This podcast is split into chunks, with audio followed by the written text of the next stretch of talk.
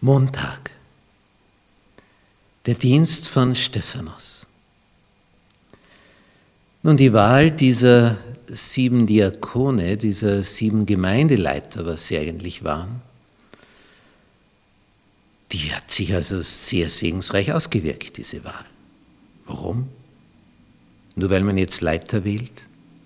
Ja, weil man qualitätvolle Leiter gewählt hat. Menschen, die einen guten Ruf hatten, voll Heiligen Geistes und voller Weisheit waren.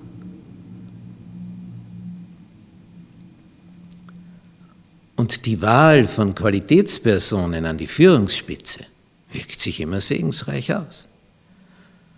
Und die Wahl von negativen Charakteren an die Führungsspitze wird sich immer negativ auswirken. So wie das eine positiv, das andere negativ. Nun, was hat jetzt dieser Stephanus vollbracht? Stephanus aber voll Gnade und Kraft tat Wunder und große Zeichen unter dem Volk. Ergebnis, viele kommen dazu. Die Zahl der Jünger wurde sehr groß in Jerusalem. Das betrachtet die Gegenseite mit Eifersucht. So, jetzt werden sogenannte Diskussionsrunden etabliert. Es heißt in Kapitel 6 und hier Vers 9.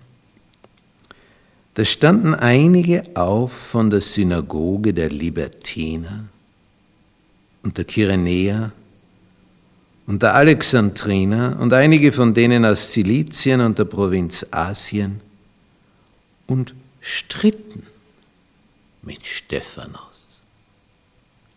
Die kommen also aus verschiedensten Regionen, Nord, West, Süd, zum Teil weit entfernt, um Stephanus in die Knie zu zwingen. Sie schicken also ihre gescheitesten Gelehrten vor, die gebildetsten der Gebildeten, um Stephanus auszustechen. Und sie sind viele, an der ist einer. Doch, heißt es in Vers 10, sie vermochten nicht zu widerstehen der Weisheit und dem Geist, in dem er redete.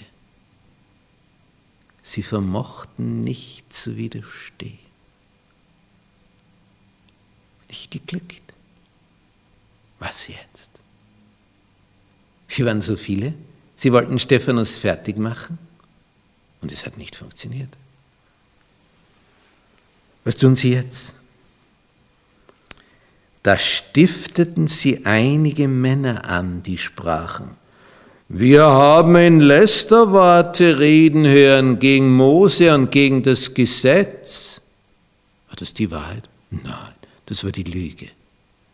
Aber es hieß ja, wenn Zweier oder Dreier Zeugen Mund etwas bestätigen, dann ist es so. Und kostet halt für die, die das organisieren, etwas mehr, weil du mehr Leute brauchst, die dasselbe da mitteilen. Aber für Geld tun ja Menschen bekanntlich alles. Es gibt ja sogar Auftragsmorde,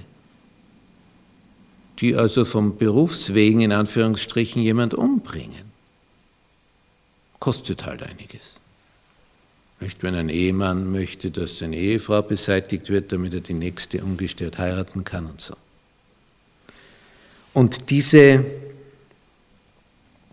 Konstellation, die also hier ist, wird jetzt auf eine schiefe Ebene gebracht. Zuerst war offener Schlagabtausch und dann haben sie gemerkt, dem sind wir nicht gewachsen. Der hat Argumente aus der Schrift, der ist nicht zum Niederringen. Was jetzt? Und jetzt diese Art. Nächste Stufe. Sie brachten das Volk und die Ältesten und die Schriftgelehrten auf. Da wird also künstlich ein Gegensatz hervorgerufen. Sie traten herzu, und jetzt greifen sie kurzerhand zur Gewalt, sie ergriffen ihn, das bedeutet also nicht, könntest du bitte mitkommen. Sie ergriffen ihn, die packten ihn und führten ihn vor den Hohen Rat.